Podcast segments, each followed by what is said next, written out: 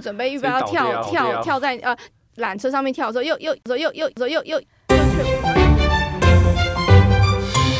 嗨，大家，我是 Para。今天呢，我们也是延续跨年的风格，跨年风格就是土雀不在家的风格，所以我们照惯例呢，只要土雀不在家的时候，我们就会邀请三位来宾来跟我们聊聊。那今天要跟大家聊的是什么呢？就是在 IG 上，大家相信已经被各地出国旅游照片洗版，就是滑雪。所以呢，我们今天要来跟大家聊聊《冰雪奇缘》的各种奇遇记。然后，让我们欢迎来宾。第一位呢是我们的老客人、旅游常进人 Tony。 Hello，大家好，我是旅游常记人 Tony。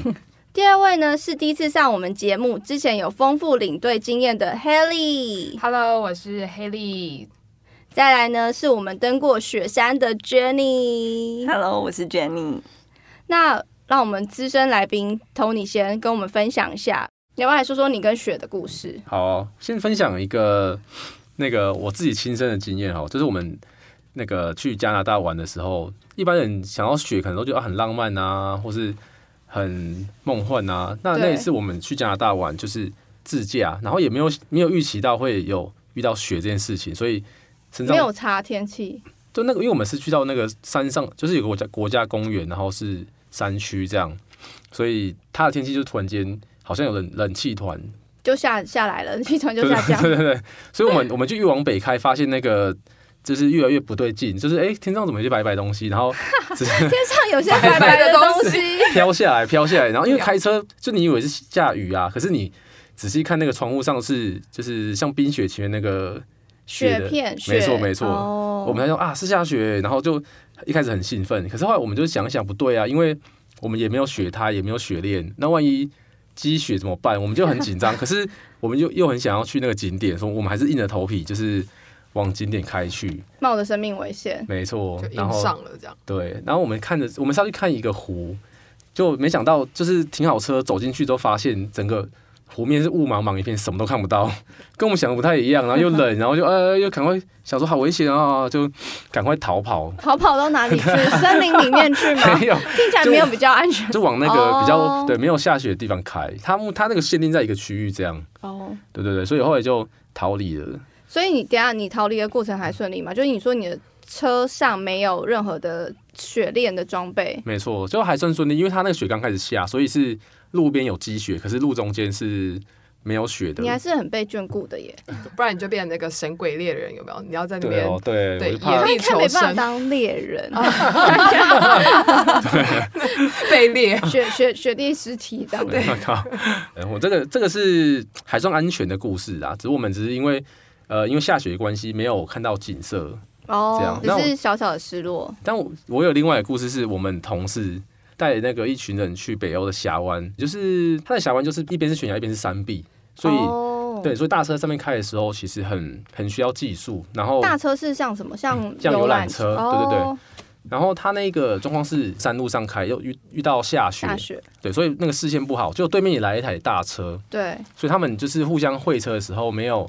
抓好距离，就是我们那个同事他那边的车就是开到了那个山壁去，就就整个车子卡住。嗯哈，对，没有办法再开，然后车子整个斜掉，所以他们就紧急疏散那些客人在下车冰，天雪地的时候疏散客人，谁要没错下车啊？因为那个很危险，因为你怕车子会倒掉哦，啊，所所以以它真的是有一一部分的车是在还好是那边边不是那个峡湾那边，哦，不然你可能会掉下去。嗯然后他们就赶快下车，那个那个时候因为下雪嘛，所以领队对就是。一边牵着客人，然后一边把他们拉去，就是边边这样，就是安顿好他对对对。们。后来他们是在路边找到一间小屋子，就是可能是他们北欧人这是什么可怕的旅对游？那是他们度假的一个屋子，就是他们那个呃冬天不会去，所以那个屋子他们就偷偷把它进去，然后让客人闯空，门，对，有点对有点闯空门的意思啊，对 突啊，他然们有一间小屋，有点小屋，对啊对，很很还要很奇决妙定。是要命还是要冷气的，要不要下车？暖暖气气，对啊对啊要不要下车？这样哎呀，后来他后来那个同事是有留一些钱在那个屋子里啊，他还算蛮有道德的，哦，对，就他们就在路边等那个另外一台车来救他们，这那样他们被困了多久？困了一一个半天左右，那他们对啊当下有把所有人行李盘盘点，哦说对他们还有多少粮食啊，需要过几天啊哦，那这个倒种。是没有，因为那个当下情况车子不太适合你去开那个门拿行李啊啦。哦，你的雪地的行程都没有浪漫的耶，我们对不是应啊，该有一点浪漫的行程，或是一些正常互动跟雪互动的行程吗？那我想问一下 Jenny，你应该有跟雪有正常互动，不是这么惊险的行程了 吧？正常互动就是小时候啦，去美国的时候有去、有去滑雪，然后那嗯正一常次正常互动，滑雪蛮才是正正常常的的互动。对啊，那一次也就是我人生中第一次滑雪，哦 然后第一，次第一次看到雪是在美国，反正就是还蛮兴奋的。嗯我去到那地方，反正就是它会让你租装备。我觉得滑雪就是要穿非常的多层，你就是里面就是穿你自己的衣服，可是你到了外层，你就是要租那个雪裤跟雪衣，嗯然后再来就是装备啊，然后就是你要你要选择你要滑 ski 或者 snowboard，就是哦，雪子板雪板，对，雪板。然后因为我是第一次，所以我就是选 ski，因为相对来说好像是听说是比较简单的啦。哦，对，我是没有滑过雪，但好像第一次就好像大家都会从 ski 开始滑。对啊，因为它至少还有两根东西让你可以支撑着对，才可以支撑。那你那时候在滑雪场，一切都顺利吗？我觉得还蛮顺利的，因为可能是第一次，它也不会让你去到比较难的，因为他们有分等级嘛，他们是对用颜色区分，比较难的应该是最呃黑色跟红色，因为他会看你说是你是新手，所以你可能没有办法到这些比较难的线路。线路哦，对，所以以一开始都会在比较缓坡的地方滑，滑雪然后我觉得比较难的是，你一开始要学会怎么穿着你的雪具，可是坐上那个缆车。嗯，嗯对，因为缆车它是一直在动的，对可是你一开始你可能跟那个雪具没有这么熟，你要你觉得算很像准 白卡，哦，所以对还是要一些灵活的，还有运动神经的。对，然后你就想，哎、来了来了来了，然后你就要屁股坐上去，因为有人嗯你可能比较矮，你就要有点蹬上跳去。上去嗯哦，对，你在上那个之前没有做好，你就会可能就先吃屎，然 后就然后有人就是起步预备要直接倒跳掉跳在缆车上面跳的时候又却步，然后又在一直就是一直在等下一台等下一台这样。我觉得可能很怕滑的，或是他第一次还没有这么熟悉的、熟悉那个在雪上走路的那个感觉的人可能会。我我看到的是，他是你到山坡上，你要抓准你的时间要下来。对，可是我是看到有一个人，他就是不太敢下来，他不知道什么时候下来，或是。他就是有点害怕，然后他就继续坐着，然后他又再坐一又坐圈下去，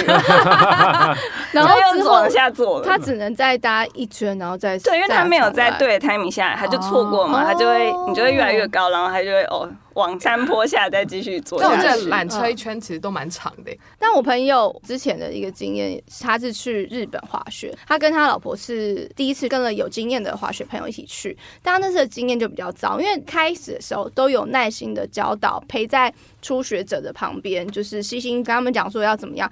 比较有经验带他们来的朋友就。呃，想说应该差不多了吧？那他自己还是很想去体验别的线路，就像你刚刚说有不同线路对，所以他们就先把它放在初学者的地方。殊不知他们两个人就真的就是直接摔烂屁股， 然后因为边摔又边很很痛，然后那个缆车就是他们已经到中间了，所以他们有点就是卡在一个不上不下，然后屁股又很痛，然后全身都不舒服的一种全状态身酸。痛，对，然后最后他们是搭雪场救护的巡逻车才回到那个集合的地 点。然也是很后嗯特别的经验。据他们所说，他们之后就也很少再跟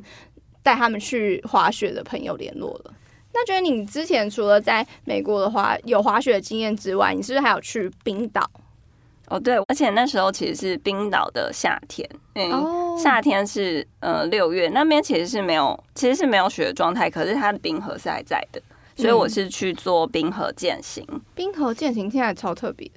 对啊，跟一就般是因为我知道你很会爬山嘛，那冰河健行跟一般人爬山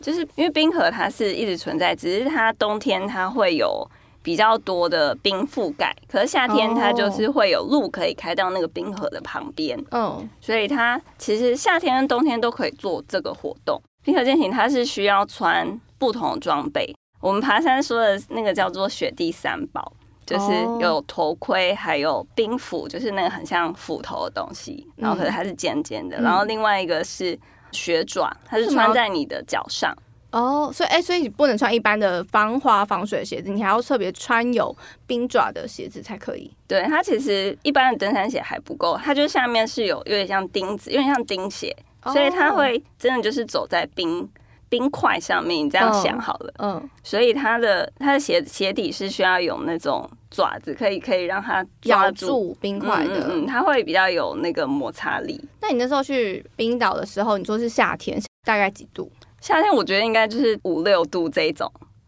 在那么冷的天气，然后还要在那边践行，会又更困难吗？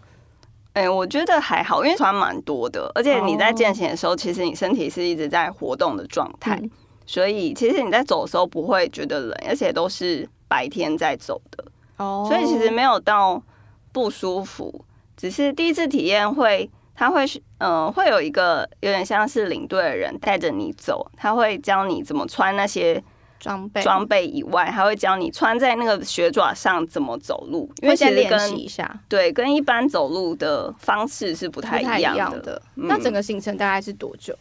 穿那些装备什么的，就已经花了将近半个小时，因为他会教你穿，穿完他会教你怎么走。哦，对，然后实际走在冰河上大概三十到四十分钟。哦，对感觉还可以，就是三三到三十到四十分钟的那个路程。一般没有在运动的人其实是还能接受的时间，然后他也不会到非常累，因为他没有上上下下。他们其实有挑过路段，会带你走到比较里面一点，可以看到比较多冰河的形成的那个地方，然后再走回来。哦所以全程大概一个小时到一个小时半这样。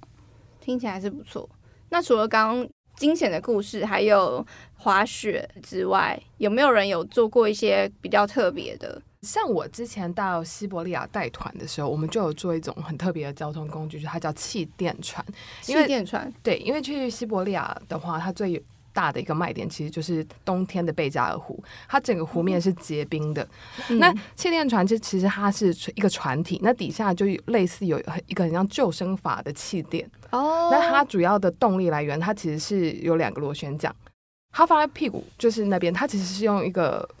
呃，空气，因为它在冰上其实是哦滑行嗯所以它不会一直开着螺旋桨。它看嗯如果说是很平稳的冰面的话，对它就会关掉，用滑行的哦方式。那他们在港口边要停气垫船，他们也全部都是用漂移的漂进港口，这大家样都是子会不会很像碰碰车？会很像碰碰车。 那一然后台气垫船可以坐几个人？大概十个会有点挤啦，十个的话就是加司机、嗯导游，嗯，，对，或领队这样。然后我们有发生小小的插曲，因为